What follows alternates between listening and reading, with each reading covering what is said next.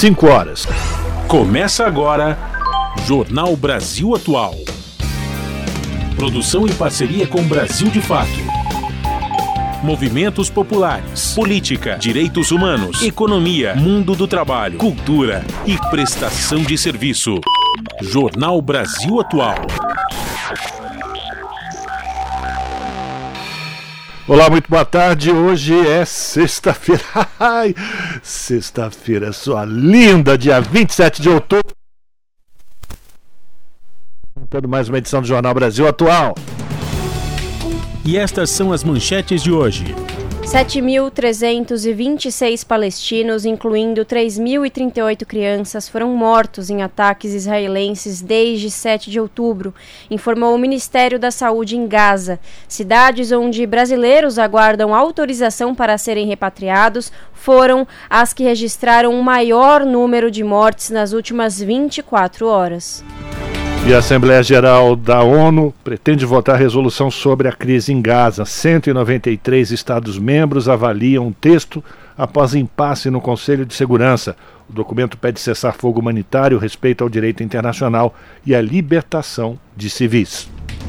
Mais um grupo de acusados do 8 de janeiro começou a ser julgado pelo Supremo Tribunal Federal. O ministro Alexandre de Moraes votou pela condenação de mais seis réus denunciados. Ele propôs penas que variam de 14 a 17 anos de prisão. Líder do governo no Congresso Nacional negocia com a oposição um calendário especial de apreciação da proposta de reforma tributária. A Comissão de Constituição e Justiça do Senado deverá votar o relatório de Eduardo Braga depois do feriado. Dados do censo divulgados hoje pelo IBGE revela que quantidade de idosos mais do que dobrou de 1980 a 2022.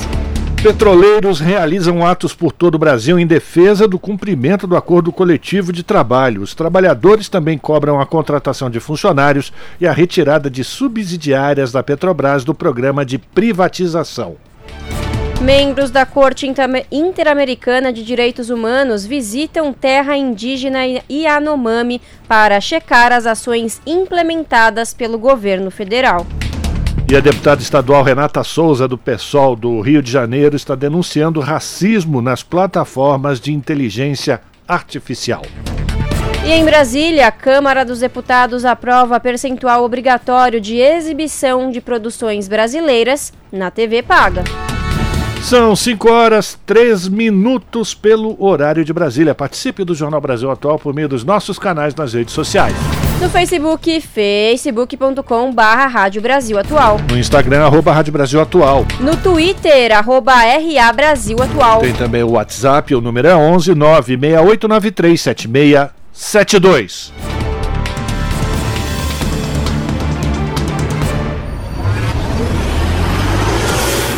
Jornal Brasil Atual, uma parceria com Brasil de Fato. Na Rádio Brasil Atual, tempo e temperatura.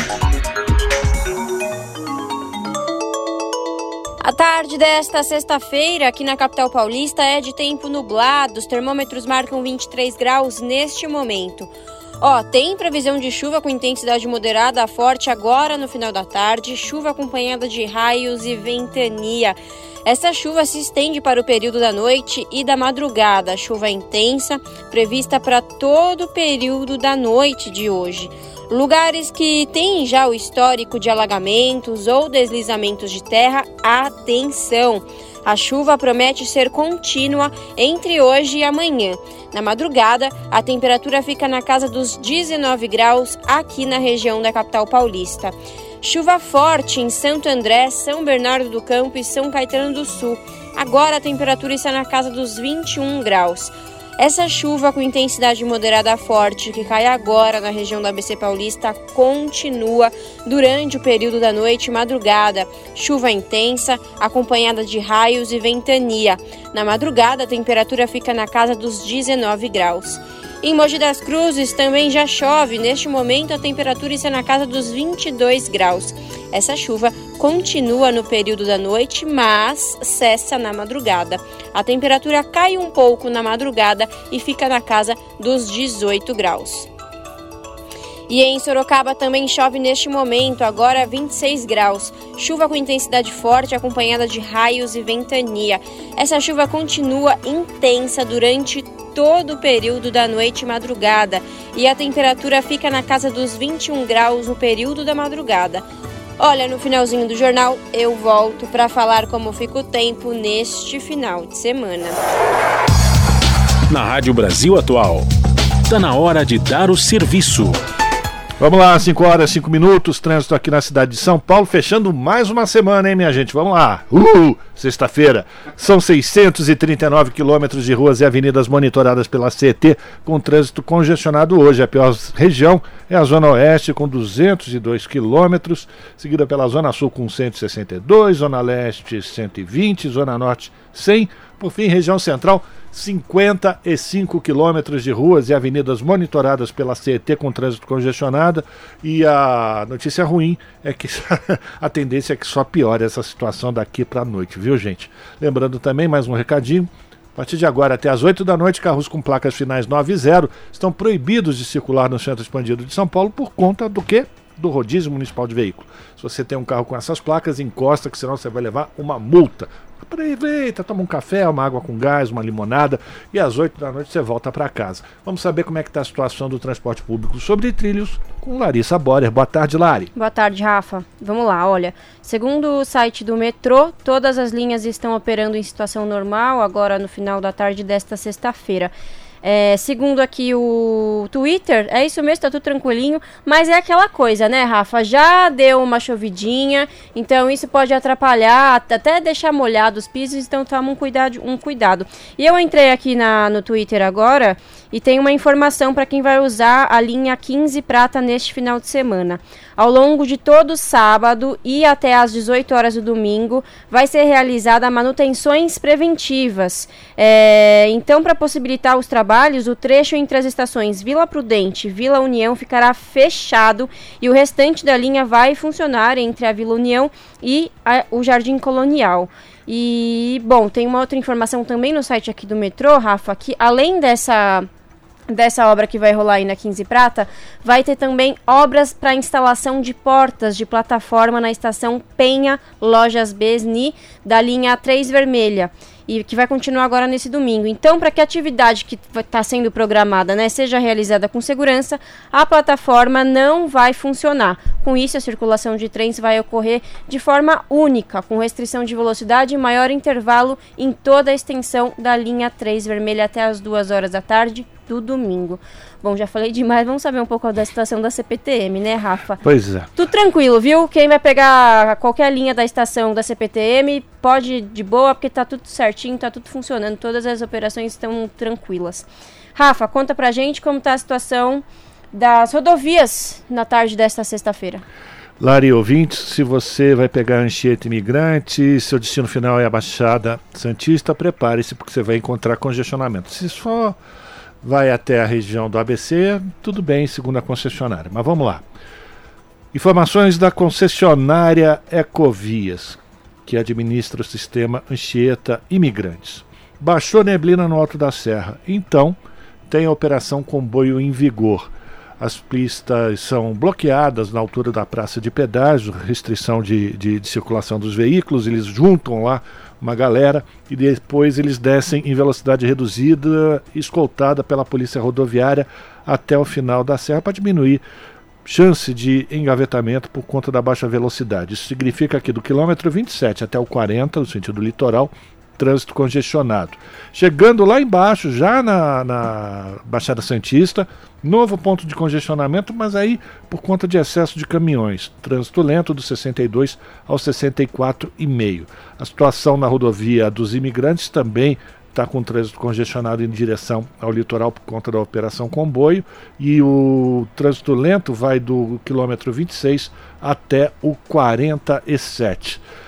Lá embaixo, rodovias Cônigo Domênico Rangoni, rodovia Padre Manuel da Nóbrega, com trânsito normal. Se você vai pegar a estrada, atenção, pistas escorregadias, paciência e boa viagem.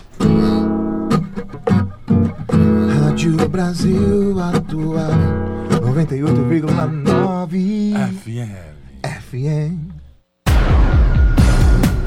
Jornal Brasil Atual. Uma parceria com Brasil de Fato. 5 horas mais 10 minutos. Moradores de Gaza estão encurralados com bombardeios nas rotas de evacuação. Após 19 dias de conflito Israel-Palestina, enclave registra dia mais mortal até o momento, com 756 mortes registradas. A agência da ONU perdeu pelo menos 53 membros de sua equipe. Da ONU News em Nova York, quem traz os detalhes é Mayra Lopes. Os relatos de uma incursão militar israelense no norte de Gaza foram precedidos por uma série de chamados das forças de defesa de Israel para que os civis na cidade de Gaza deixem a região. Esses avisos não fazem nenhuma diferença, porque as pessoas não têm para onde ir ou não podem se deslocar, alerta a principal autoridade humanitária da ONU nos territórios palestinos ocupados, Lynn Hastings. Ela adicionou que, com os bombardeios nas rotas de evacuação, a população fica encurralada. Com a falta de suprimentos básicos e de garantias de retorno, só restam opções impossíveis, afirmou, enfatizando que nenhum lugar é seguro em Gaza. Hastings fez um apelo à proteção dos civis em conflitos armados e pediu pela libertação imediata e incondicional das mais de 220 pessoas capturadas pelo Hamas desde 7 de outubro. Esse ataque resultou em mais de 1.400 mortes e provocou uma reação imediata e generalizada de altos funcionários da ONU, incluindo o secretário-geral Antônio Guterres. As autoridades em Gaza relatam que o maior número de mortes em um único dia foi registrado nesta quarta. São 754 mortos, sendo 344 crianças. Isso eleva o número total de vítimas fatais no território para pelo menos 6.500 desde o início das retaliações israelenses em resposta aos ataques do Hamas. À medida que os bombardeios continuam, as autoridades de facto em Gaza apontam que outras 1.600 pessoas estão desaparecidas, incluindo 900 crianças que podem estar sob escombros. O alto comissário das Nações Unidas para os Direitos Humanos, Volker Turk, também fez um apelo às partes pela paz. A violência precisa cessar e é necessário fazer esforços determinados para buscar uma alternativa para essa carnificina.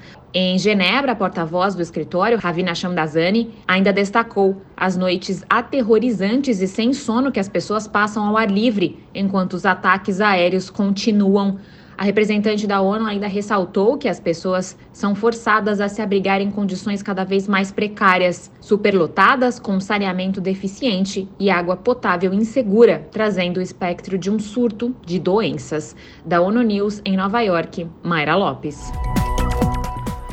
Agora são 5 horas 13 minutos. As cidades de Rafah e Khan Yunis, no sul da faixa de Gaza, foram as que registraram o maior número de mortes nas últimas 24 horas, causadas pelos bombardeios de Israel, segundo o último boletim publicado pelo Escritório para Assuntos Humanitários das Nações Unidas. O grupo, com 32 pessoas, que é monitorado pelo governo brasileiro, está dividido entre Rafah, com oito crianças, quatro mulheres e quatro homens, e Khan Yunis, com nove crianças, cinco mulheres e dois homens. Apesar das forças israelenses ordenarem a saída dos moradores do norte de Gaza, o sul também segue sob intenso bombardeio. Entre os ataques mais mortais relatados nas últimas 24 horas estão os ataques aéreos contra estruturas residenciais em Canhunes, com 40 mortes relatadas em dois ataques aéreos separados, e em Rafah, com 12 mortes relatadas, incluindo cinco crianças. Você está ouvindo? Jornal Brasil Atual.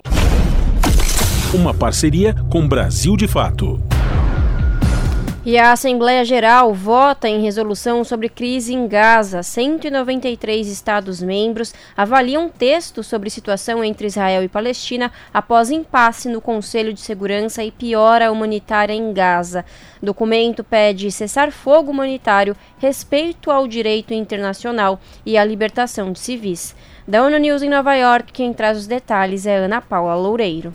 A Assembleia Geral das Nações Unidas deve votar em uma solução sobre a crise Israel-Palestina nesta sexta-feira. Este é o segundo dia de reunião sobre o tema, convocada após a falta de consenso no Conselho de Segurança e o agravamento da situação humanitária na faixa de Gaza. O projeto de resolução que vai à votação foi liderado pela Jordânia e conta com o apoio de mais de 40 Estados-membros, incluindo Egito, Omã e Emirados Árabes Unidos. O texto inclui pedidos de um cessar-fogo humanitário imediato, duradouro e sustentável, assim como exigências de que todas as partes cumpram o direito internacional humanitário e garantam um fornecimento contínuo, suficiente e desimpedido de suprimentos e serviços essenciais na faixa de Gaza. Também solicita a libertação imediata e incondicional de todos os civis detidos, assim como exige sua segurança, bem-estar e tratamento humano em conformidade com o direito internacional. Além disso, o Canadá enviou uma proposta de emenda que rejeita e condena os ataques terroristas do Hamas em Israel a partir de 7 de outubro e o sequestro de reféns. Projetos de resolução não representam a posição oficial da Assembleia Geral até serem adotados. Na Assembleia Geral, os 193 Estados-membros têm direito a um voto cada, e, ao contrário do Conselho de Segurança, não existem vetos. Da ONU News em Nova York, Ana Paula Loureiro. Jornal Brasil Atual. Uma parceria com Brasil de Fato. Agora são 5 horas 16 minutos. Mais um grupo de acusados do 8 de janeiro começou a ser julgado pelo Supremo Tribunal Federal. O relator ministro Alexandre de Moraes votou pela condenação de mais seis réus denunciados pela Procuradoria-Geral da República pelos atos golpistas. Ele propôs penas que variam de 14 a 17 anos de prisão. O julgamento virtual teve início na madrugada desta sexta-feira e vai se encerrar no próximo dia 7 de novembro foram propostas penas de 17 anos para Eduardo Zeferino Engler, Fabrício de Moura Gomes, Moisés dos Anjos e Jorginho Cardoso Azevedo, e de 14 anos para Omar Ilebrand e Rosana Maciel Gomes. Todos foram presos no Palácio do Planalto e respondem aos crimes de abolição violenta do Estado, democrático de direito, golpe de Estado, associação criminosa armada, dano qualificado e deterioração de patrimônio tombado. O Supremo já condenou 20 acusados pela Procuradoria-Geral da República com penas que vão de 3 a 17 anos.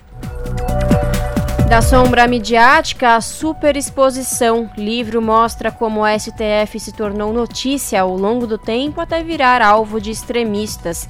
Recém-publicado, estudo de cientista política analisa jornada de mediatização da corte a partir de marcos históricos. As informações com Daniel Lamir, do Brasil de Fato.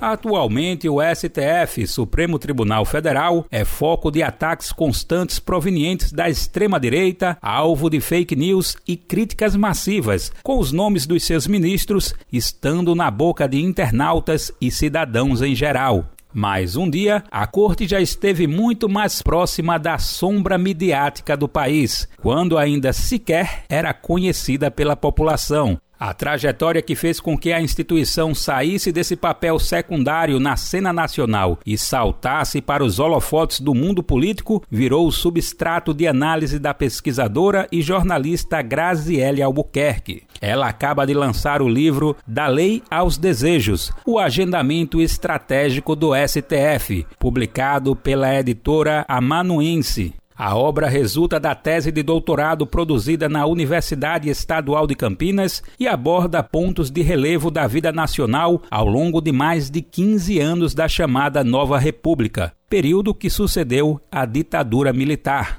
O livro mostra como e por quais meandros o Supremo passou a figurar em destaque no cotidiano político do país, até se tornar destino frequente das investidas de grupos extremistas. A análise da autora se fixa no recorte temporal que vai especificamente de 1988 a 2004. Tais marcos representam, respectivamente, a data de promulgação da Constituição Federal e a reforma do Judiciário, esta última instituída por uma emenda constitucional. A medida inaugurou diversas mudanças na organização da justiça brasileira e buscou imprimir maior agilidade aos trabalhos. Mas a obra lança luz ainda sobre outros acontecimentos posteriores que ajudaram a atrair os holofotes e fazer do Supremo o ator político que ele é hoje, esse sujeito ativo e midiático no plano nacional. Ao mostrar a gênese desse processo, a pesquisadora pontua que muito antes da consolidação da era digital, o Supremo já se comunicava, ainda que de forma mais tímida, como é o caso do que ocorria nas décadas de 80 e 90. O que muda ao longo do tempo, segundo ela, é o tom e a intensidade da atuação da corte nessa frente. Desde a Constituinte, a gente já tem material na literatura da área que mostra que o Supremo, né, que os ministros do Supremo, melhor dizendo, iam às sessões da Constituinte, por exemplo, para ver, para serem vistos, que eles mandavam recados, etc. Mas isso não tinha uma expressão tão volumosa como a gente tem hoje. Isso acabava ficando uma coisa mais de bastidor, para quem cobria mais de perto. Em um apanhado histórico, o livro mostra que nos anos 90 o Supremo atuava dentro de uma dinâmica de comunicação mais clássica. A corte enviava releases às redações de jornal por meio do trabalho da Assessoria de Imprensa da instituição, criada em 1995. Foi no mesmo ano que o STF instituiu ainda o chamado Comitê de Imprensa, espaço destinado ao trabalho dos repórteres correspondentes que acompanham a rotina do tribunal para, a partir disso, produzirem notícias sobre o judiciário. A pesquisadora vê esse processo como um ponto importante para ajudar a entender a crescente aparição de personagens do Supremo no imaginário coletivo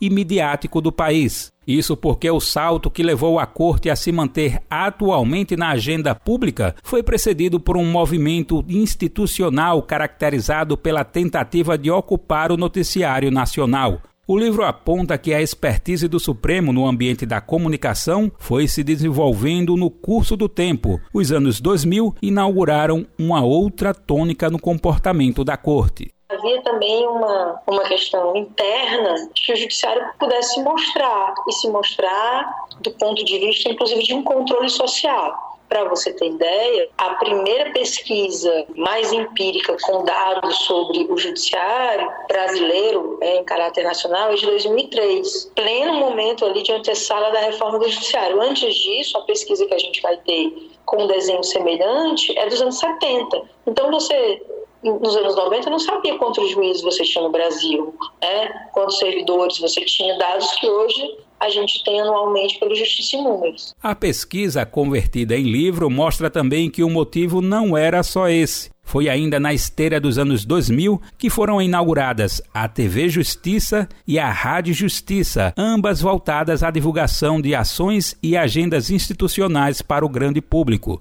Os veículos serviram de janela para uma maior difusão do trabalho do Supremo e, consequentemente, para uma presença crescente da Corte no noticiário. No passado, o tribunal era menos conhecido e acompanhado não só pela população, mas também pelos próprios personagens do mundo político em geral. O livro mostra que a cobertura jornalística das atividades do Supremo e a consequente audiência dada à instituição por parte de quem joga nesse tabuleiro da política foram se ampliando conforme foi se expandindo também o poder da corte ao longo dos anos 80, 90, 2000 até agora, o Supremo foi angariando poder político. Então, essa atenção ao Supremo tem uma relação muito estreita com o incremento de poder político do tribunal. É por isso que a gente está vendo isso, esse crescendo, né? E a política dá o tom da cobertura, como a gente sabe. A política é muito importante porque ela mobiliza a atenção. O resgate de fatos marcantes da linha do tempo da política nacional e da jornada recente do Supremo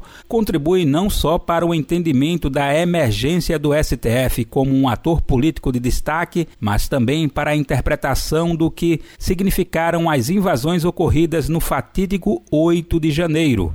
Para Graziele Albuquerque, não é por acaso que a corte se tornou o principal alvo dos vândalos que destruíram os prédios dos três poderes. Para a pesquisadora, além dos problemas da extrema-direita em si, que tradicionalmente é contrária às instituições do mundo democrático, a colocação do Supremo na berlinda desse campo político não pode ser vista como algo dissociado da jornada de superexposição da corte.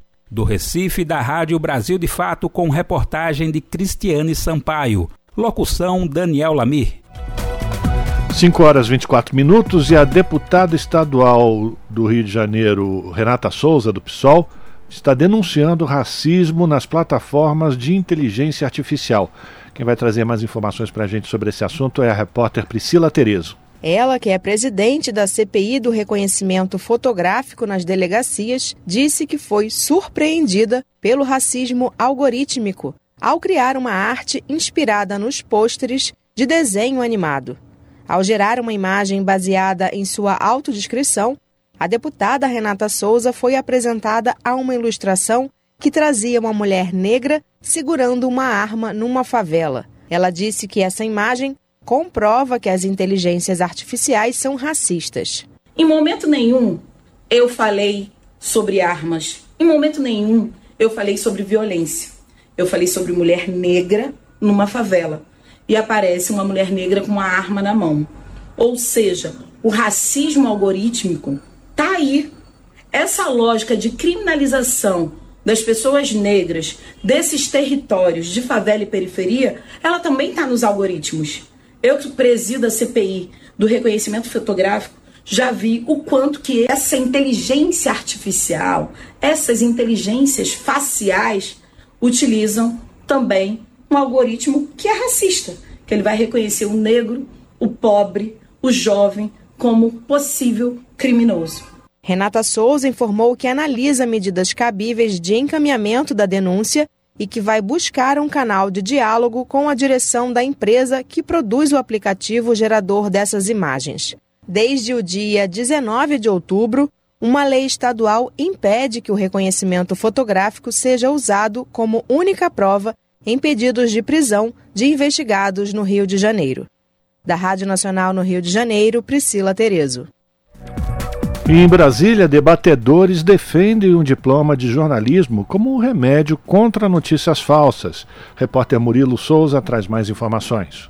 Deputados, professores, empresários e sindicatos defenderam, em audiência pública na Câmara dos Deputados, o diploma em jornalismo como remédio para a desinformação e a divulgação de conteúdos falsos. Eles sugeriram a aprovação de uma proposta de emenda à Constituição, já aprovada pelo Senado, que reinstitui a obrigatoriedade do documento para o exercício da profissão no Brasil. O debate foi promovido pela Comissão de Comunicação. A presidente da Federação Nacional dos Jornalistas, Samira Cunha, acredita que em um cenário onde a maioria da população se informa por redes sociais, é fundamental qualificar cada vez mais o jornalismo praticado no Brasil. Para ela, o jornalismo profissional é o antídoto contra a onda de desinformação e de notícias falsas que atinge todo mundo. Vivemos uma sociedade que se baseia em mentiras propagadas em larga escala com objetivos específicos e deixamos de lado o papel de um profissional que se capacita no mínimo quatro anos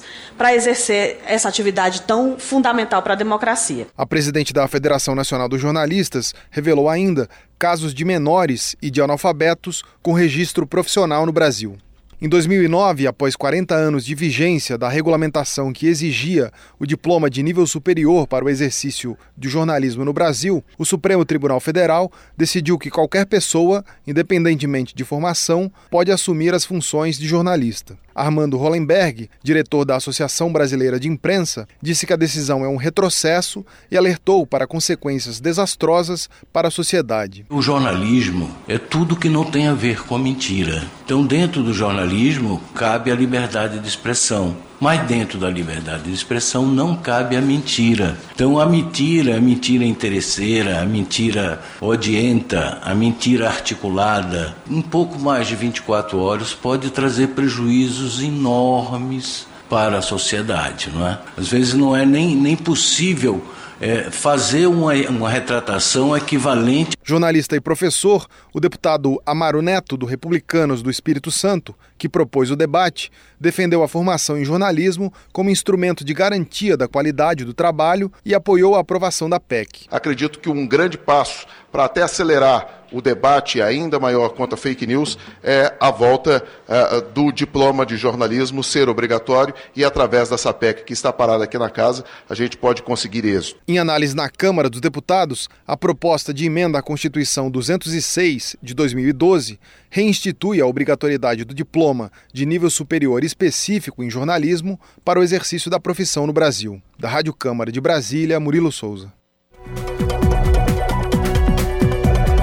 E agora, no Jornal Brasil Atual, nós vamos conversar com Jeremias dos Santos, presidente da Associação Brasileira de Rádios Comunitárias, a Abraço. Isso porque está rolando uma campanha para revisão do decreto após 25 anos de restrições das rádios comunitárias. Jeremias, boa tarde, muito obrigada por falar com a gente. Boa tarde, Larissa, obrigado pela oportunidade. Boa tarde a todos os ouvintes da Brasil Atual. Estamos à disposição, Larissa. Então vamos lá, Jeremias. Primeiro conta pra gente o que está acontecendo. Tem esse decreto aí de 1998, mas é isso, ele precisa de atualizações, né? Isso, as rádios comunitárias são o primeiro exemplo de, de democratização da comunicação em nosso país, que aconteceu, né, que foi é, aprovado no dia 19 de fevereiro de 1998 e no dia 5 de junho foi é, baixado um decreto 2615 que regulamentou a lei. Só que o decreto foi muito ruim, o decreto, na verdade, restringiu as rádios comunitárias, seja do ponto de vista é, é, da, da, da, da, área de abrangência dela, seja do ponto de vista da proibição de acesso à verba pública né, de mídia. E o que nós queremos hoje, depois de 25 anos que a gente vem lutando, que o presidente Lula, como um democrata, como uma pessoa que vem do movimento popular, que acredita na democracia né, e que tem feito um bom trabalho em vários sentidos, que ele possa cada vez mais é, é, é priorizar a democratização em nosso país e principalmente atender a, a reivindicação das mais de 5 mil rádios comunitárias otorgadas é, é, no Brasil. Perfeito, e é isso, né? Mesmo com todos esses percalços ao longo de 25 anos, as rádios comunitárias resistiram e continuam resistindo, né, Jeremias?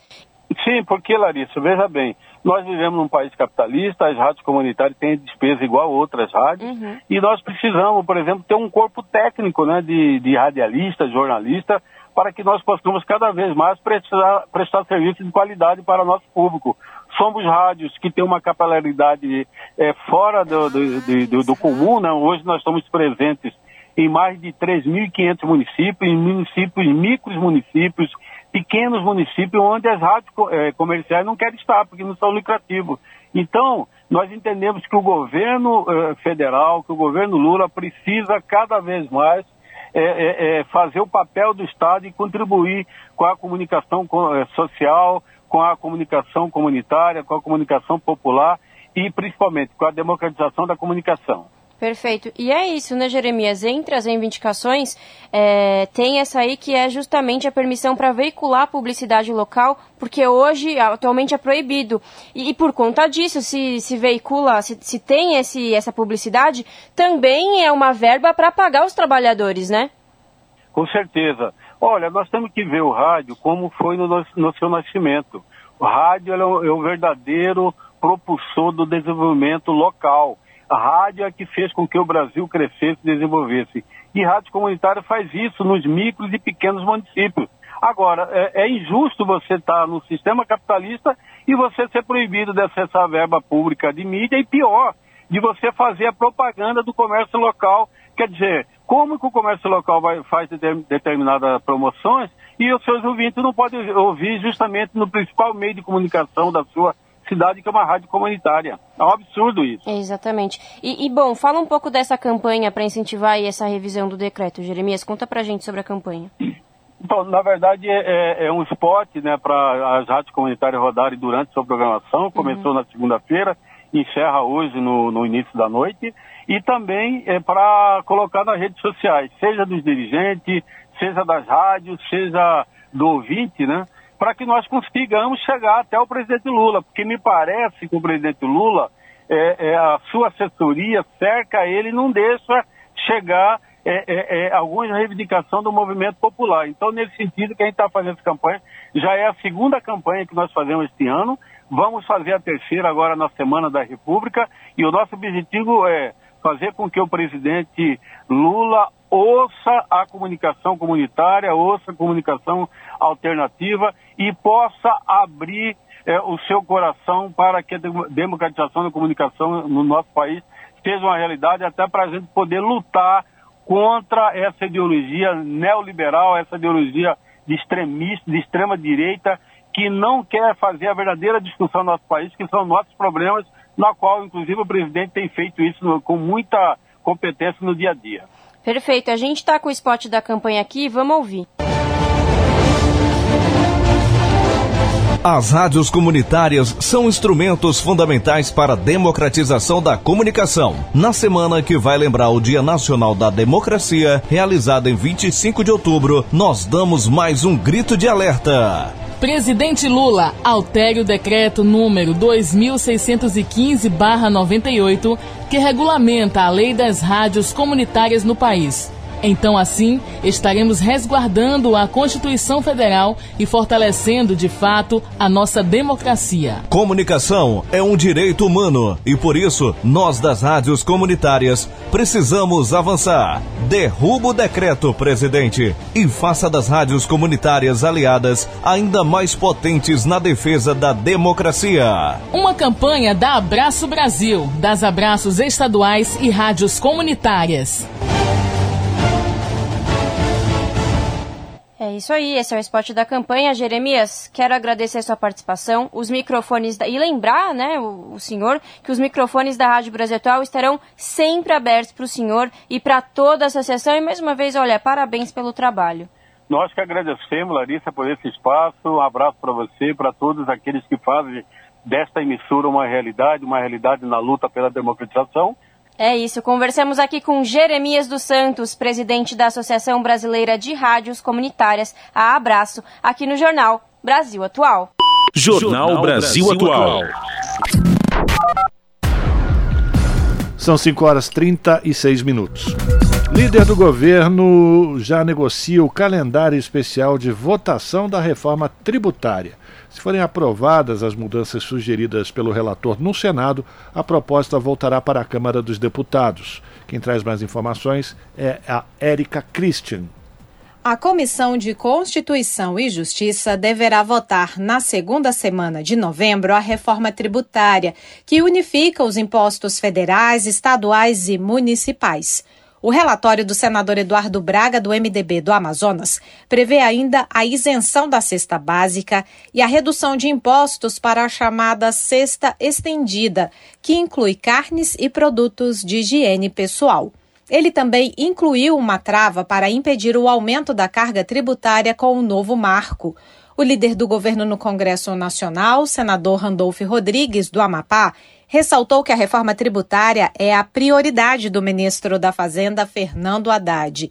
Ele antecipou que já negocia com a oposição um calendário especial de votação da proposta, que, por alterar a Constituição, exige cinco sessões de discussão antes do primeiro turno e três antes do segundo. Randolfo Rodrigues vai sugerir que a reforma tributária seja apreciada pelo plenário no mesmo dia da aprovação pela Comissão de Constituição e Justiça. Nós vamos buscar construir esse rito, mesmo porque a reforma tributária não pertence a este governo. Eu creio que será realizada sob a égide deste governo, mas ela não pertence a esse governo. Então, de 1985 até aqui, se passou todos os governos. Então, creio que nós teremos a compreensão da oposição que é necessário o rito de tramitação ser simplificado. Então, nós estamos trabalhando sim com essa possibilidade e eu tenho certeza que contaremos com a compreensão da oposição para a supressão do rito de tramitação da da emenda constitucional. Randolph Rodrigues disse que o governo não tem preferência pelas versões da proposta.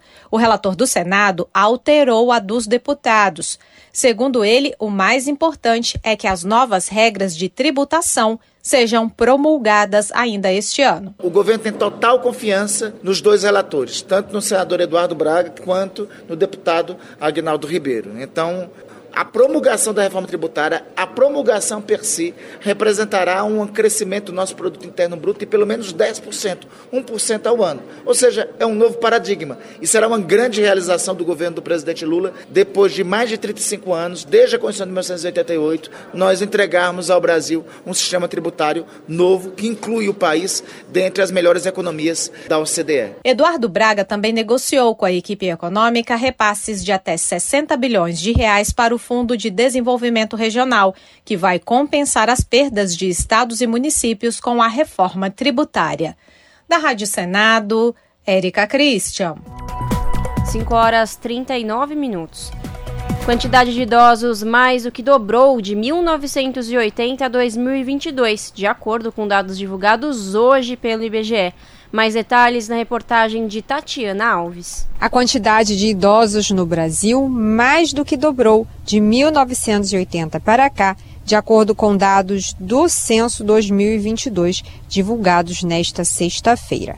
Naquela época, a proporção de pessoas com 65 anos ou mais entre a população geral era de 4%, e no ano passado chegou a 10,9%.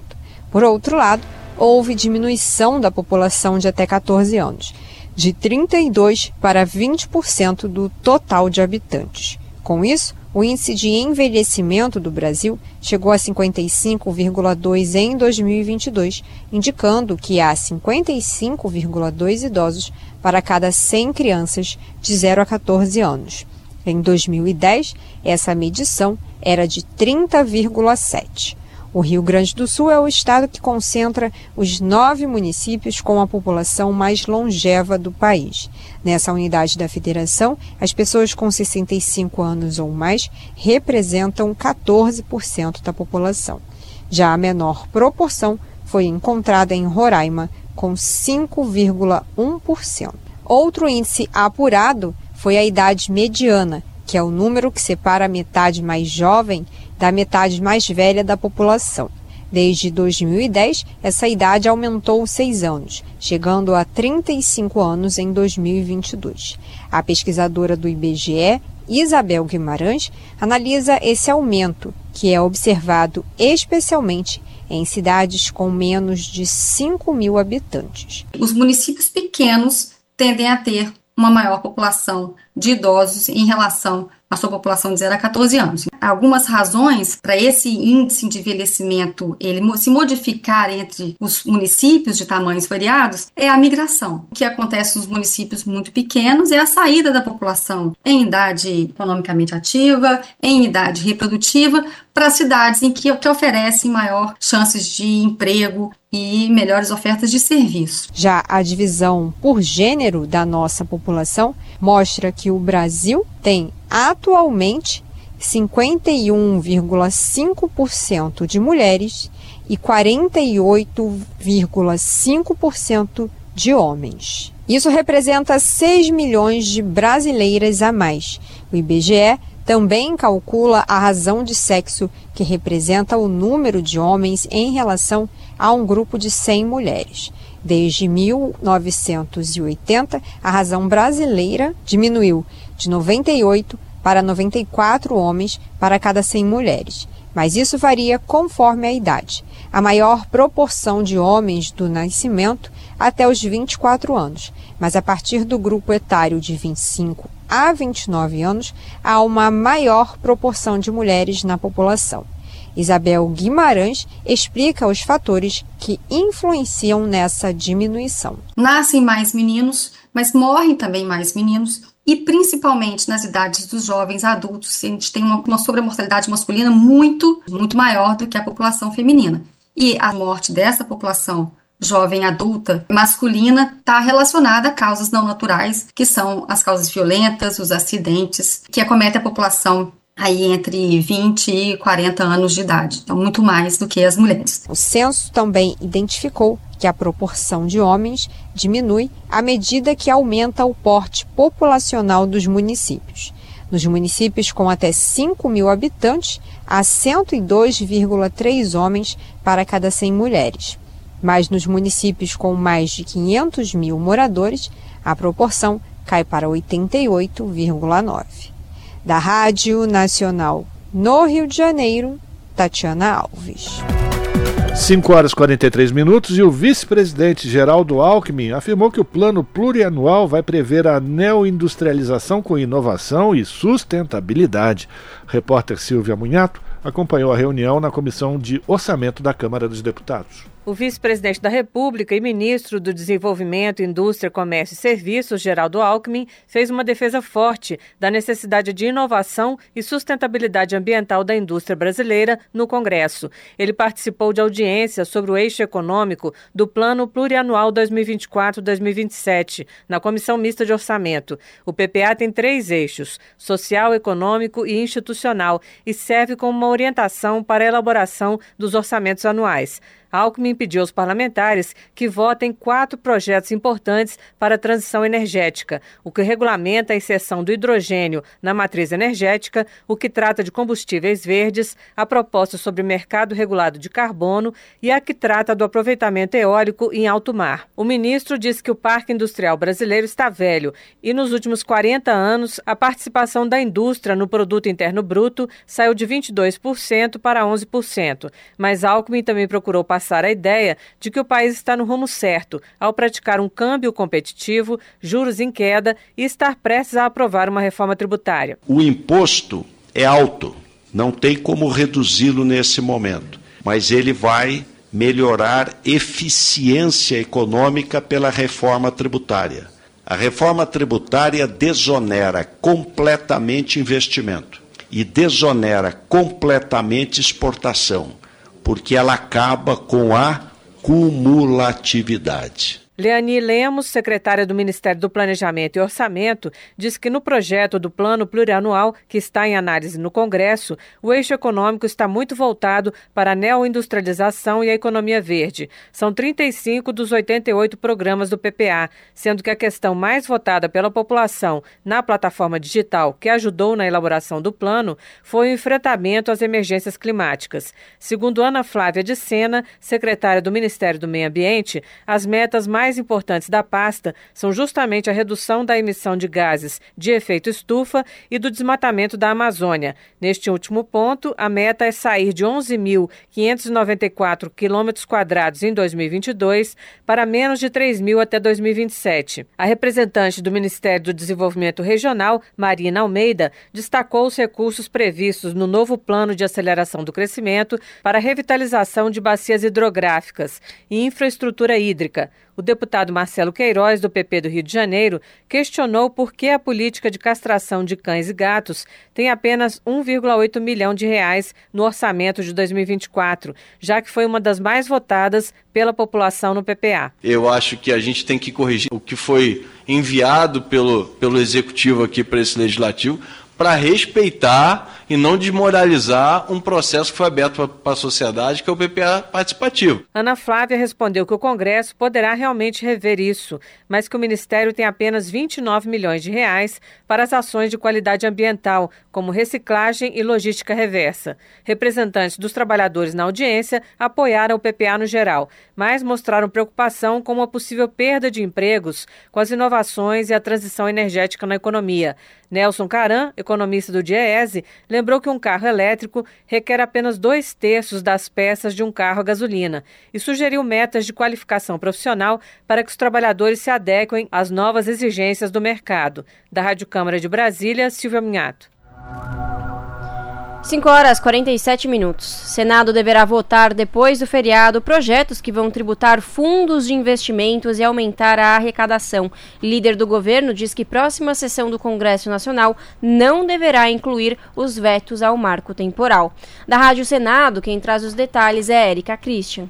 Após reunião com o presidente do Senado, Rodrigo Pacheco, o líder do governo, senador Randolfo Rodrigues, do Amapá, anunciou a votação até a segunda quinzena de novembro do projeto que tributa investimentos. A proposta cobra uma alíquota de 15% do imposto de renda de quem tiver ações, cotas de empresas ou de fundos, títulos, imóvel, barco e aeronave, além de dinheiro no exterior e taxa em 8% os rendimentos dos fundos de investimentos exclusivos, ou seja, de uma só pessoa. Randolph Rodrigues destacou que a equipe econômica conta com essa arrecadação superior a 27 bilhões de reais para o cumprimento das metas fiscais. Há um compromisso do presidente Rodrigo Pacheco, afirmado e externado, com a agenda econômica do governo. Na agenda econômica do governo existem duas prioridades. Uma é a reforma tributária, A segunda é colocar o novo marco fiscal, chamado de arcabouço fiscal, em pé. Para colocar em pé o novo marco fiscal, o arcabouço fiscal, um dos pilares para a arrecadação do governo é, são os fundos offshores. Então há um compromisso total do presidente Pacheco em relação a isso. Então tenho certeza que na primeira quinzena de novembro nós teremos votado o PL que veio da Câmara. Randolfo Rodrigues anunciou para o próximo dia 9 uma sessão do Congresso Nacional para a apreciação de vetos mas antecipou que não deverão ser analisados os do marco temporal, porque não trancam a pauta. Ele ressaltou a necessidade de acordo com a bancada ruralista para a votação dos projetos que liberam créditos, um deles de repasses de recursos para os municípios. O veto ao marco temporal não é um veto que tranca a pauta. Existem pelo menos outros 30 vetos antes deste.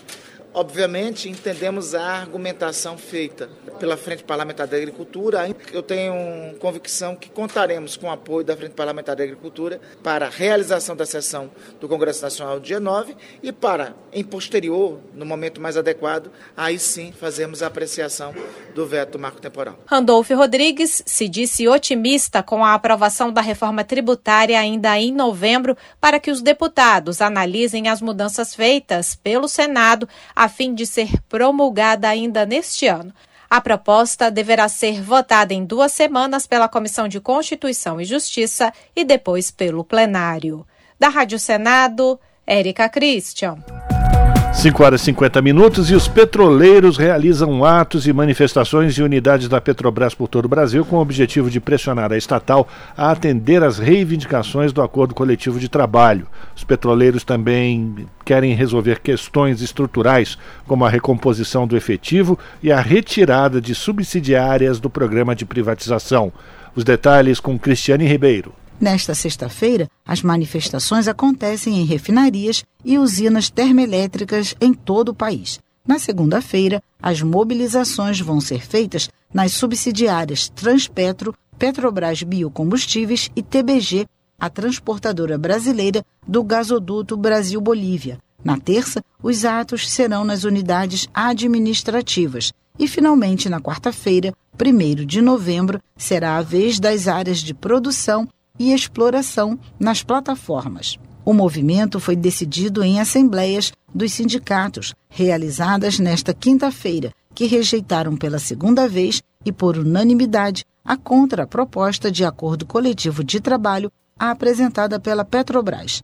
De acordo com o diretor do Sindipetro RJ, o Sindicato dos Petroleiros do Rio de Janeiro, Anthony Devalle, dentre as reivindicações que a Petrobras não aceita negociar estão o plano de saúde, a reposição de 3,8% das perdas salariais passadas e de 3% de ganho real, além da equiparação das tabelas salariais das subsidiárias. Esses atos fazem parte da luta para obtermos um acordo, uma proposta que venha da empresa que seja condizente com os anseios dos trabalhadores e que, com muita tranquilidade, a gente diz: é possível a empresa atender todos os pleitos dos trabalhadores. A empresa vem obtendo lucros em cima de lucros recordes e vem distribuindo aos acionistas somas fabulosas. Então, nada mais justo que para os trabalhadores que são quem produzem esse lucro, né, em última instância, que também tenha essa recompensa. Tem parte que é financeira, sim, mas grande parte são direitos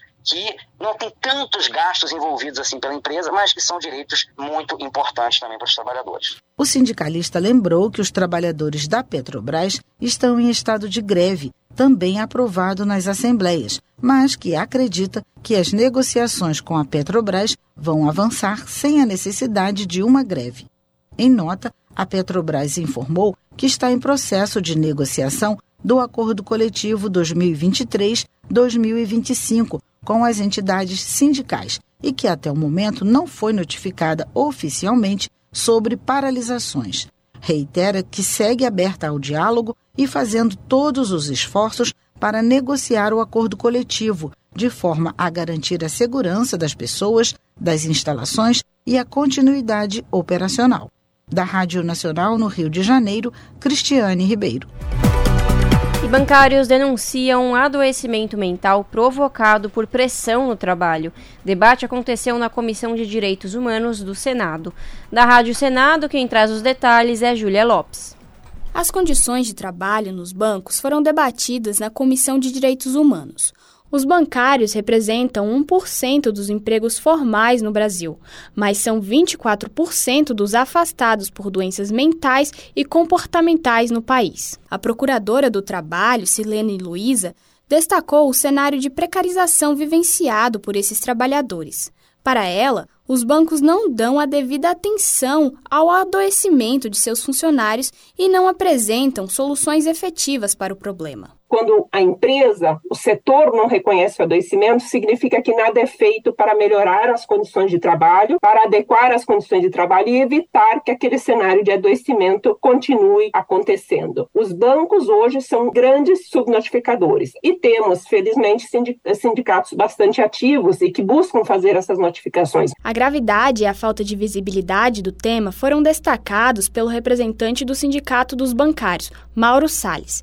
Ele relata inclusive, cárcere privado de funcionário que não bateu a meta. Sabe o que é esse cárcere privado, pessoal? Não deixava sair os colegas enquanto não batesse a meta. Imagine, isso aqui foi provado, porque senão não teriam sido condenados no judiciário, não é uma denúncia vazia, né?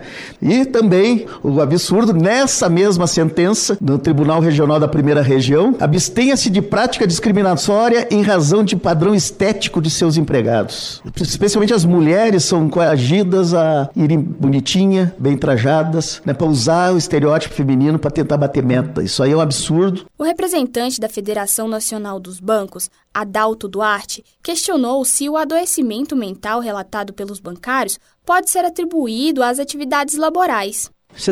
nós estamos dizendo o seguinte, então tem uma legislação que manda investigar o nexo e ela não é feita? Não, não é feita. Então nós estamos então dizendo que é ocupacional algo que não é. Qual é a preocupação disso?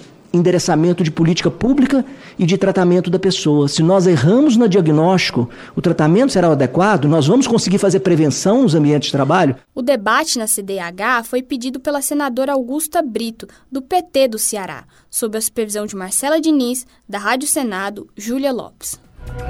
5 horas e 56 minutos e especialistas afirmam lá na Câmara que golpes financeiros são uma epidemia no país. Vejam só. Repórter Silvia Munhato traz as informações desse debate.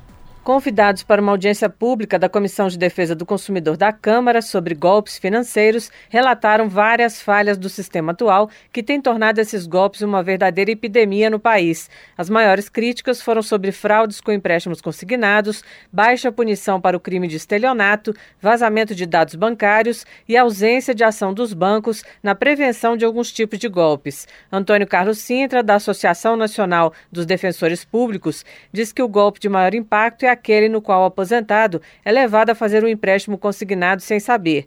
Uma das mentiras contadas pelos fraudadores, a chamada engenharia social, é a de que o segurado precisaria fazer uma prova de vida. O golpe é praticado por estelionatários e até por correspondentes bancários. O representante dos defensores públicos defendeu uma lei nacional que proíbe o empréstimo digital para pessoas idosas, ou seja, que exija a presença física para a contratação. Segundo ele, a lei já existe em Santa Catarina e na Paraíba. Tanto Sintra quanto o delegado Rogério Ferreira, da Delegacia de Defesa do Consumidor de Mato Grosso, afirmaram que o crime de estelionato tem uma baixa punição. Para Ferreira, o cartão de crédito consignado não deveria permitir o saque de recursos, porque o idoso paga o mínimo acreditando que é um empréstimo comum. O delegado citou pesquisa da empresa de segurança Fortinet, que coloca o Brasil em segundo lugar em tentativas de golpes na América Latina. Em 2022, foram 103 bilhões de tentativas, pouco mais de uma por dia para cada brasileiro. Para a deputada Gisela Simona, do União do Mato Grosso, uma grande dificuldade é que o consumidor tem vários produtos bancários pré-aprovados, que ele nem sabe que tem e que são uma verdadeira porta aberta para os criminosos. A parlamentar defendeu a extinção do cartão de crédito consignado e que o consumidor tenha que autorizar vários serviços de forma presencial. Ione Amorim, do Instituto Brasileiro de Defesa do Consumidor, disse que os bancos poderiam ter uma atuação mais ativa na prevenção dos golpes. O banco tem a, a, o algoritmo que é tão utilizado para nos oferecer produtos, oferecer cartões, oferecer seguros, porque não é utilizado para fazer esse tipo de movimentação atípica na conta da pessoa e questioná-la previamente. Ione contou que o Instituto fez um relatório sobre a falta de bloqueio por parte dos bancos do acesso remoto de terceiros às contas bancárias. Apenas um de quatro bancos analisados fazia o bloqueio. Walter Faria, da Febraban, respondeu que a questão está em estudo, mas que extrapola a ação dos bancos, já que a vítima certamente permitiu o acesso por meio de um link malicioso. E diz que a entidade está investindo em campanhas de conscientização. Faria citou ainda projeto em tramitação no Senado que criminaliza a utilização de contas bancárias para fraudes. Beline Santana, chefe de supervisão bancária do Banco Central, diz que leu o relatório do IDEC e que está questionando os bancos sobre a implantação do bloqueio. Santana sugeriu que as pessoas que forem abrir contas bancárias confiram antes o ranking de instituições mais reclamadas feito pelo BC. Márcia Moro, presidente da Associação Brasileira de Procons, trouxe o problema dos vazamentos de dados bancários e do INSS, que tem permitido aos criminosos fazer uma engenharia social mais eficiente. Da Rádio Câmara de Brasília, Silvia Minhato. 18 horas. Rádio Brasil Atual. Para sugestões e comentários, entre em contato conosco por e-mail redação@jornalbrasilatual.com.br ou WhatsApp DDD 11 96893 7672. Acompanhe a nossa programação também pelo site redebrasilatual.com.br.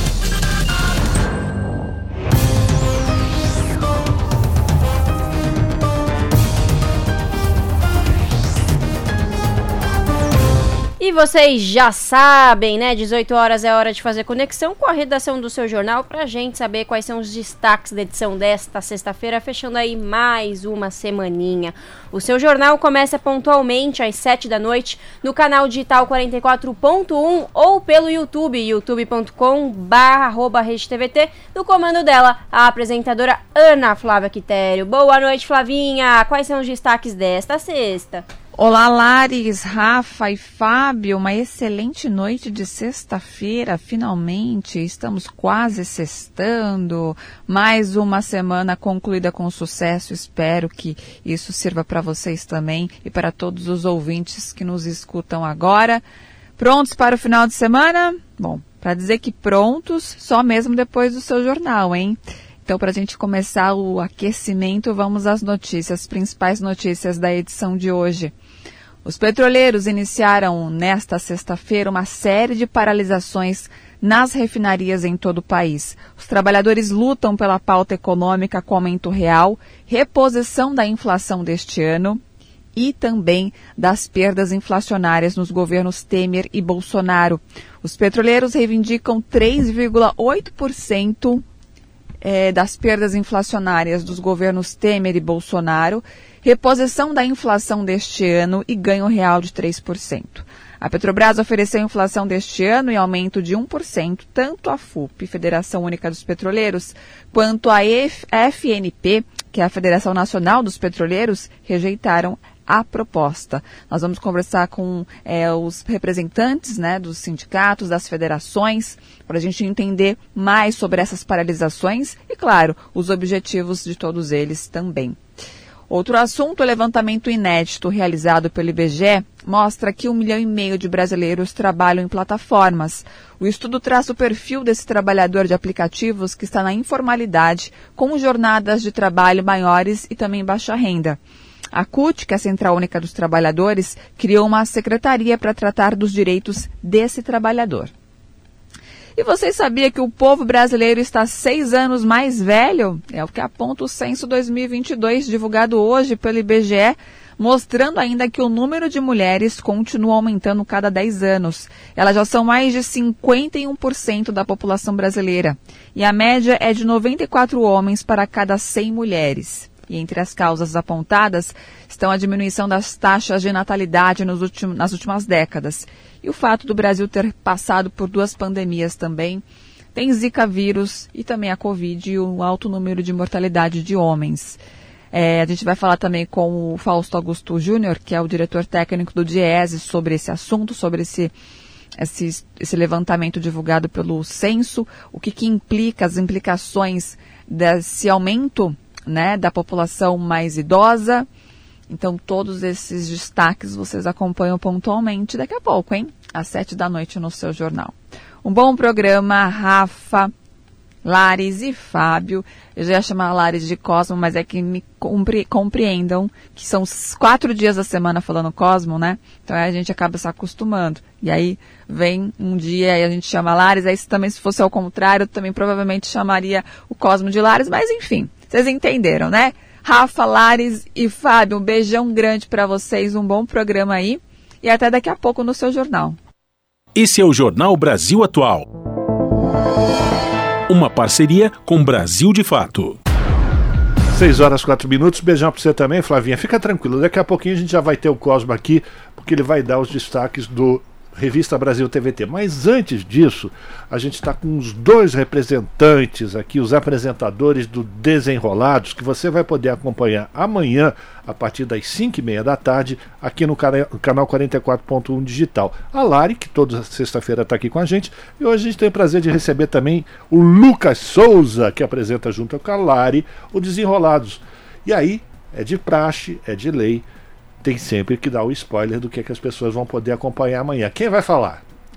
Os dois, começa você. Nós dois, boa noite, boa noite, Rafa, Fábio, Larissa, todos noite. os ouvintes aqui da Rádio Brasil Atual. Um prazer estar aqui falando do Desenrolados, Rafa, aqui é o último da temporada de 2023, mas não vamos ficar triste porque está confirmadíssimo, né, Lari, para 2024, temporada, segunda temporada. Mas vamos falar então o que, que a gente vai ter nesse programa é, de despedida de 2023, porque tem muita coisa bacana, né, Lari? Tá demais, Lucas, é, tá, tá bem especial.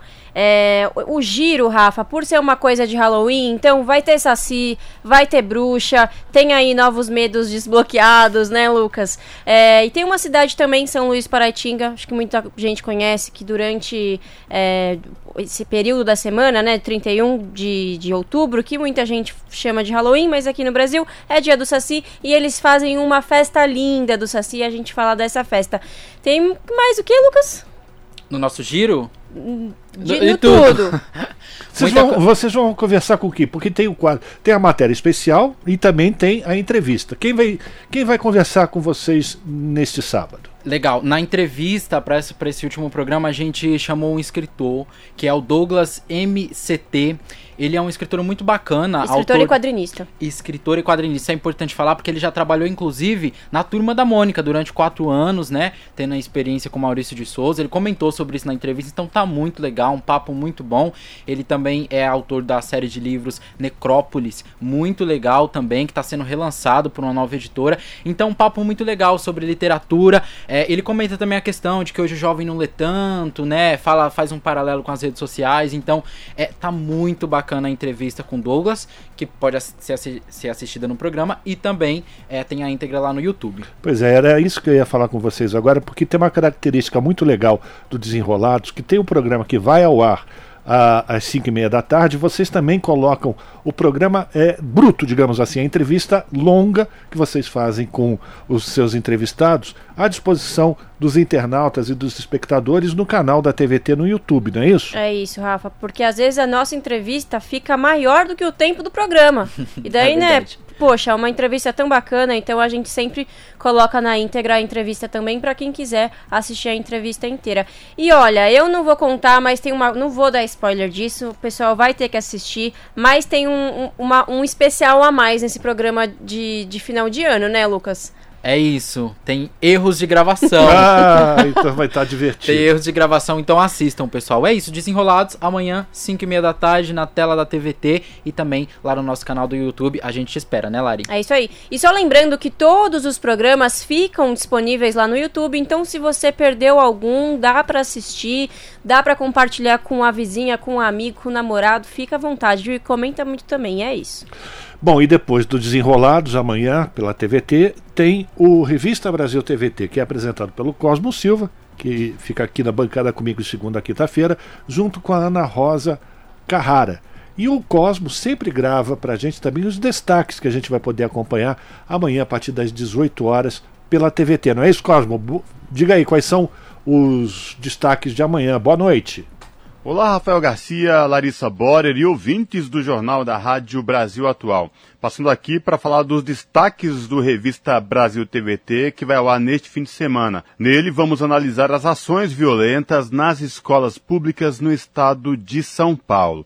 Deputados estaduais da Federação PT, PCdoB, PV, mais deputados do PSOL, cobram do governador Tarcísio de Freitas, do Republicanos, medidas para evitar o bullying e seus desfechos trágicos nas escolas. Essa questão e a série de ataques na zona oeste do Rio de Janeiro, que resultou em 35 ônibus e um trem incendiados no mesmo dia, são destaques no revista.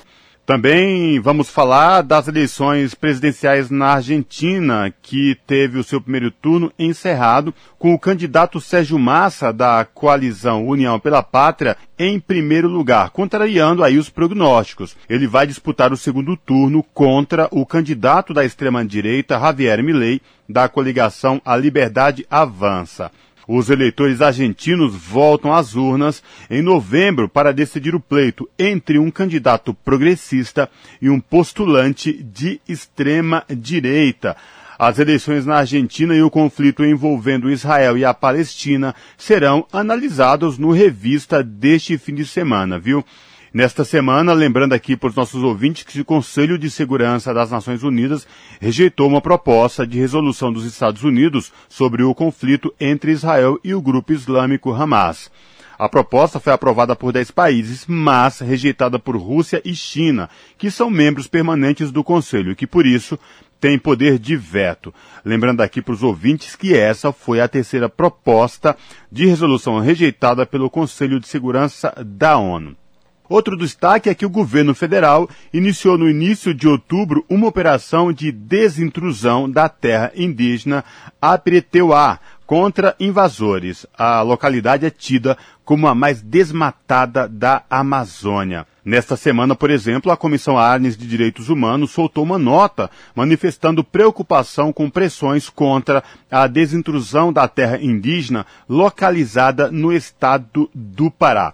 Essa questão e a disputa de força STF e Congresso Nacional no tocante à tese do marco temporal também serão discutidos no programa.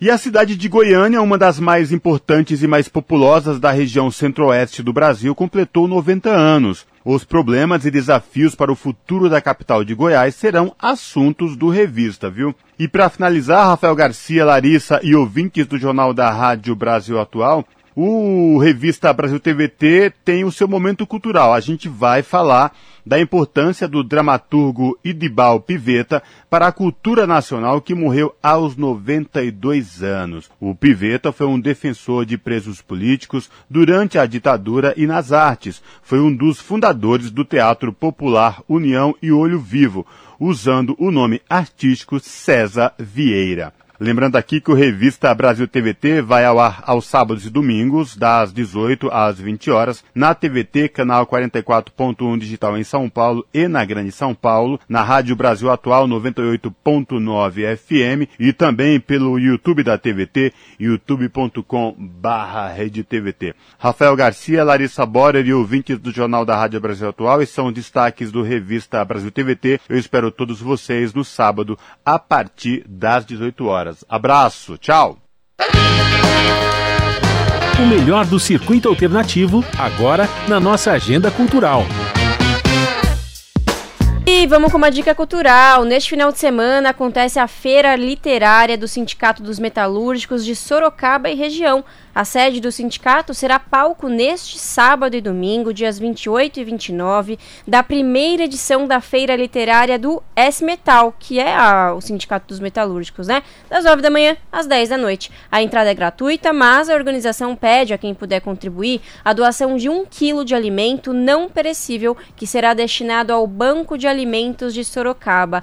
E olha, Rafa, durante as mais de 12 horas de programação nos dois dias, o público terá acesso a palestras com grandes nomes da literatura nacional, intervenções culturais, rodas de conversa, vendas de livros, além de tendas de alimentação e de artesanato. No auditório térreo do S Metal terão estandes de editoras e escritores independentes com livros disponíveis para venda.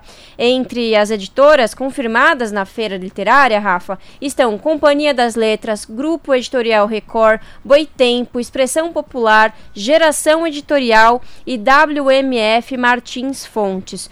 O evento terá ainda palestras de Fernando de Moraes, Camilo Vanucci, Gessé de Souza, Sérgio Amadeu e Jaqueline Lima Santos. O estacionamento do sindicato estará fechado para carros e no espaço terão tendas de artesanatos e artes. E para você ter acesso à programação completa, entra no site smetal.org.br, repetindo smetal.org.br. Então é isso, esse final de semana, sábado e domingo, Feira Literária do Sindicato dos Metalúrgicos de Sorocaba e região, na sede do sindicato, das 9 da manhã às 10 da noite. A entrada é franca, mas quem puder contribuir com a doação de um quilo de alimento não perecível pode contribuir, contribuir porque será destinado ao Banco de Alimentos de Sorocaba. O endereço, gente, Rua Júlio Hanser, número 140, Jardim Faculdade, Sorocaba.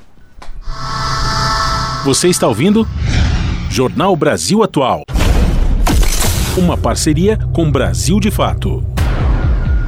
Agora são 6h15 e os bancos ou instituições financeiras podem retomar, sem precisar acionar a justiça, um imóvel registrado no nome da instituição como garantia do financiamento na hipótese de não pagamento das parcelas. O Supremo Tribunal Federal validou uma lei de 1997 que trata do sistema de financiamento imobiliário e instituiu o instrumento da alienação fiduciária de imóveis. A garantia para o pagamento do financiamento é o próprio imóvel que fica no nome da instituição. Em caso de inadimplência, o banco pode retomar o imóvel e submetê-lo diretamente a leilão sem passar pela justiça. O relator, ministro Luiz Fux, entendeu que a modalidade de execução extrajudicial não afasta o controle judicial, já que, se for verificada irregularidade, o devedor pode acionar a justiça. 18 horas 15 minutos.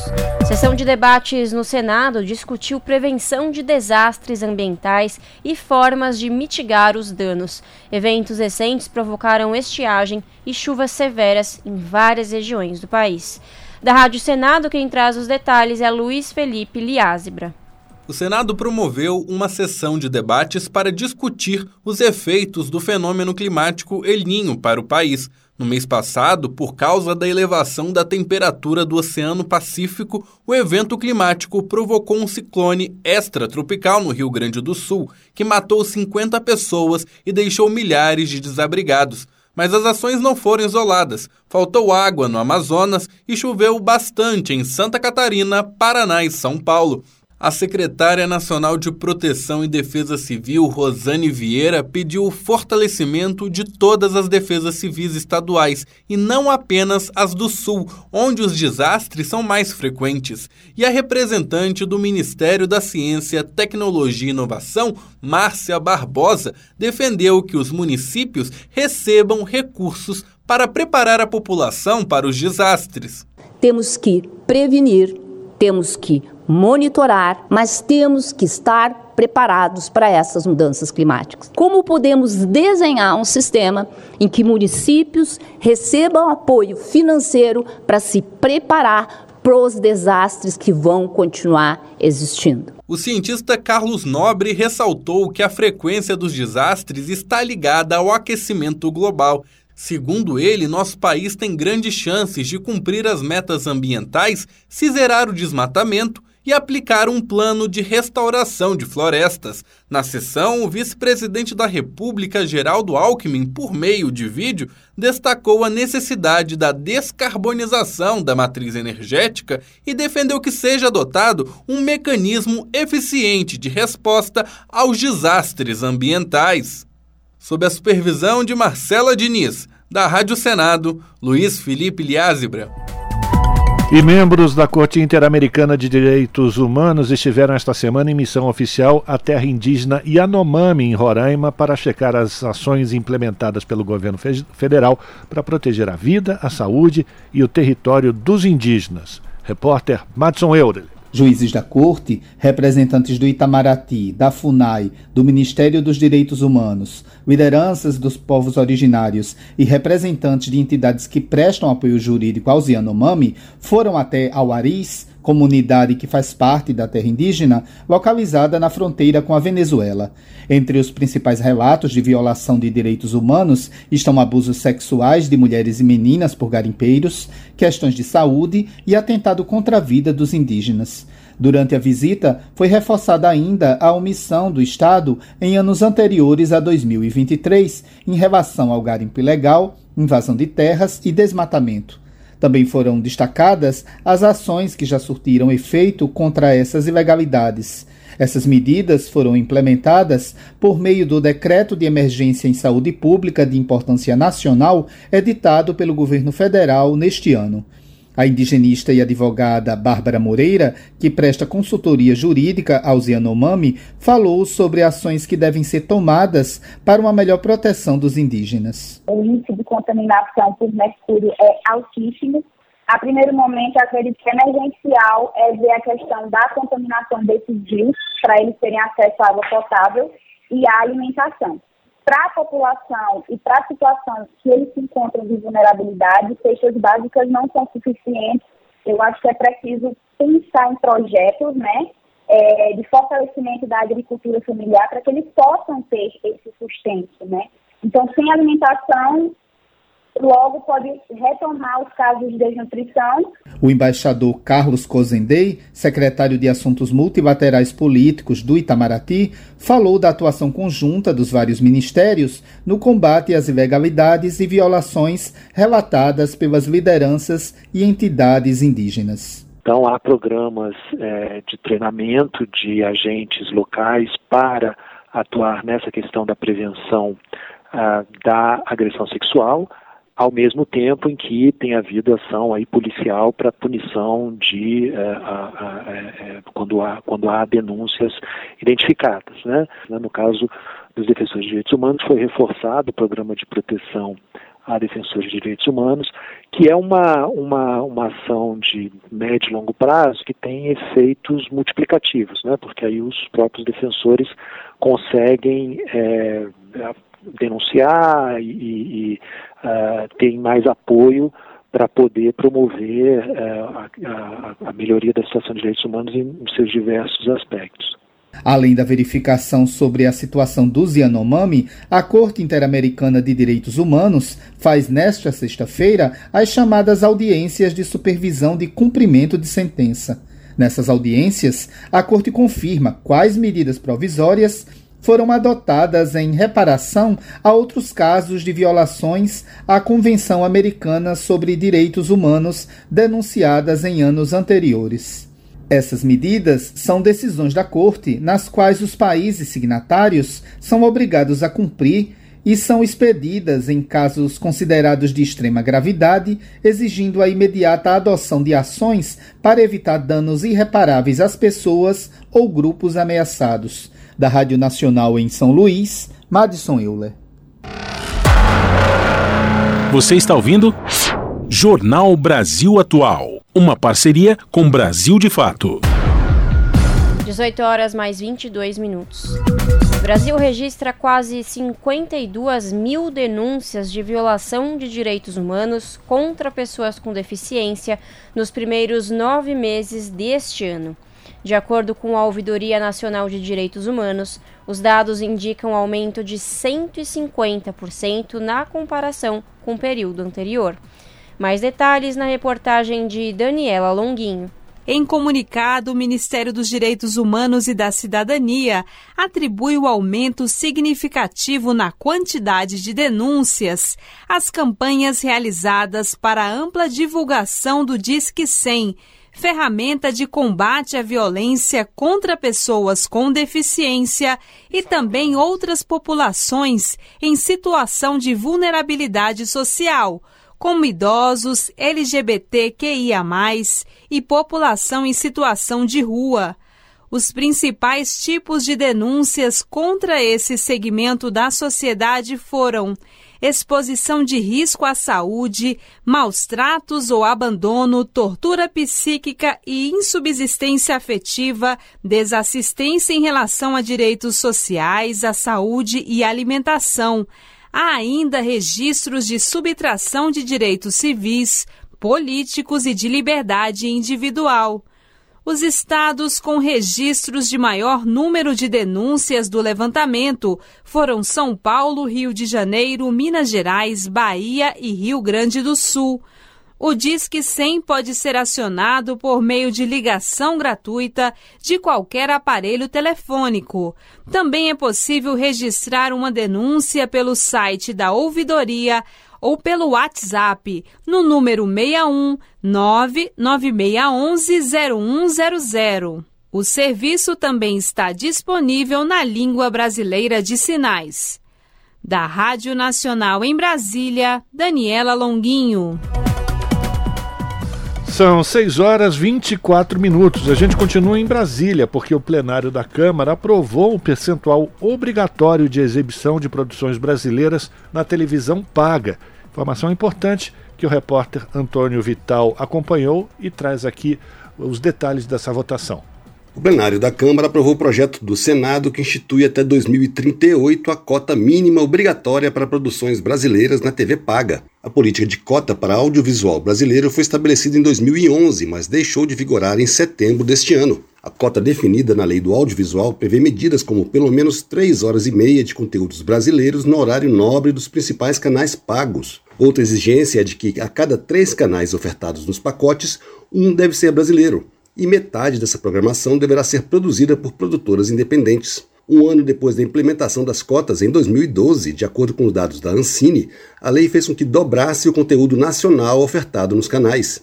O relator do projeto na Câmara, deputado José Guimarães, do PT do Ceará, acatou a emenda apresentada pelo deputado Marcos Soares, do União do Rio de Janeiro, que retira a exigência para as empresas de canais pagos com menos de 150 mil assinantes. O projeto foi aprovado pela maioria dos deputados, com votos contrários do PL e do Novo. O relator, deputado José Guimarães, considera a prorrogação necessária para manter a valorização e o incentivo à produção audiovisual brasileira.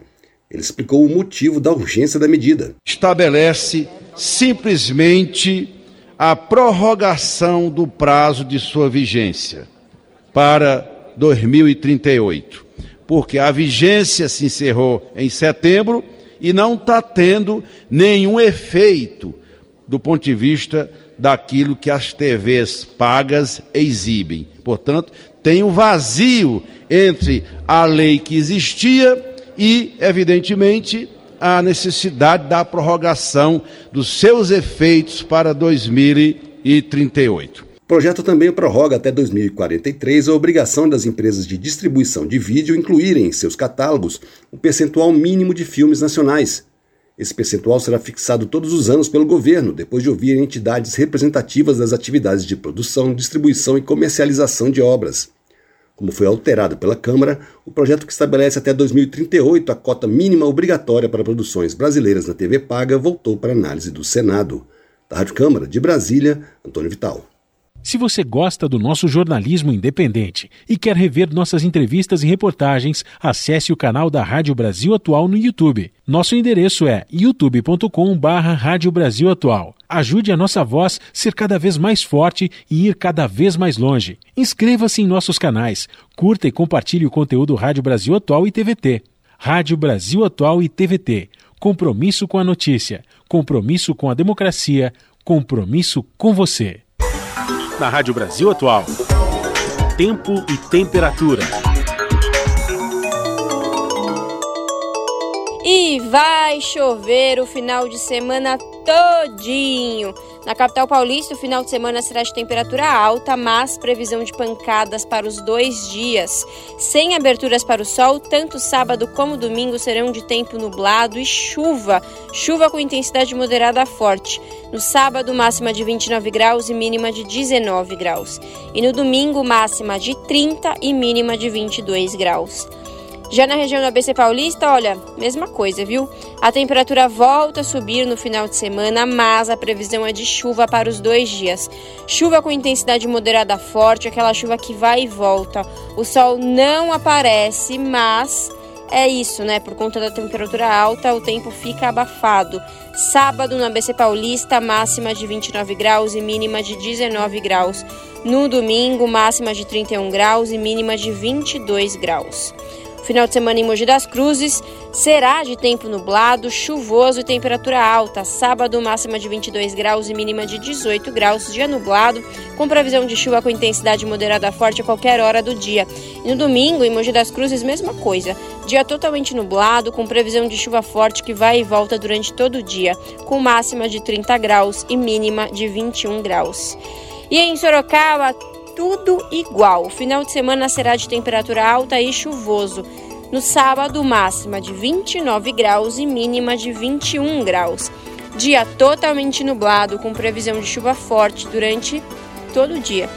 E no domingo, a temperatura sobe mais, mas a chuva não dá trégua. A chuva com intensidade forte continua durante todo o dia do domingo. A máxima será de 31 graus e a mínima de 22 graus. Bom final de semana a todos. Larissa Borer, Rádio Brasil Atual. E a gente termina aqui mais uma edição do Jornal Brasil Atual, que teve trabalhos técnicos dele, o Fábio Balbini. Na apresentação, a Larissa Borer e este que vos fala, Rafael Garcia. Você fica agora com o papo com Zé Trajano. Às sete da noite tem o seu jornal pela TVT. E lembrando mais uma vez, amanhã, a partir das 5h30, desenrolados na sequência Revista Brasil TVT. A gente volta na segunda-feira, a partir das 5 da tarde, mais uma edição do Jornal Brasil Atual. A você que nos acompanhou até agora, um ótimo final de sexta-feira, maravilhoso final de semana. E segunda-feira, então, a gente volta a se encontrar. Combinado? Um abraço para todo mundo, até lá!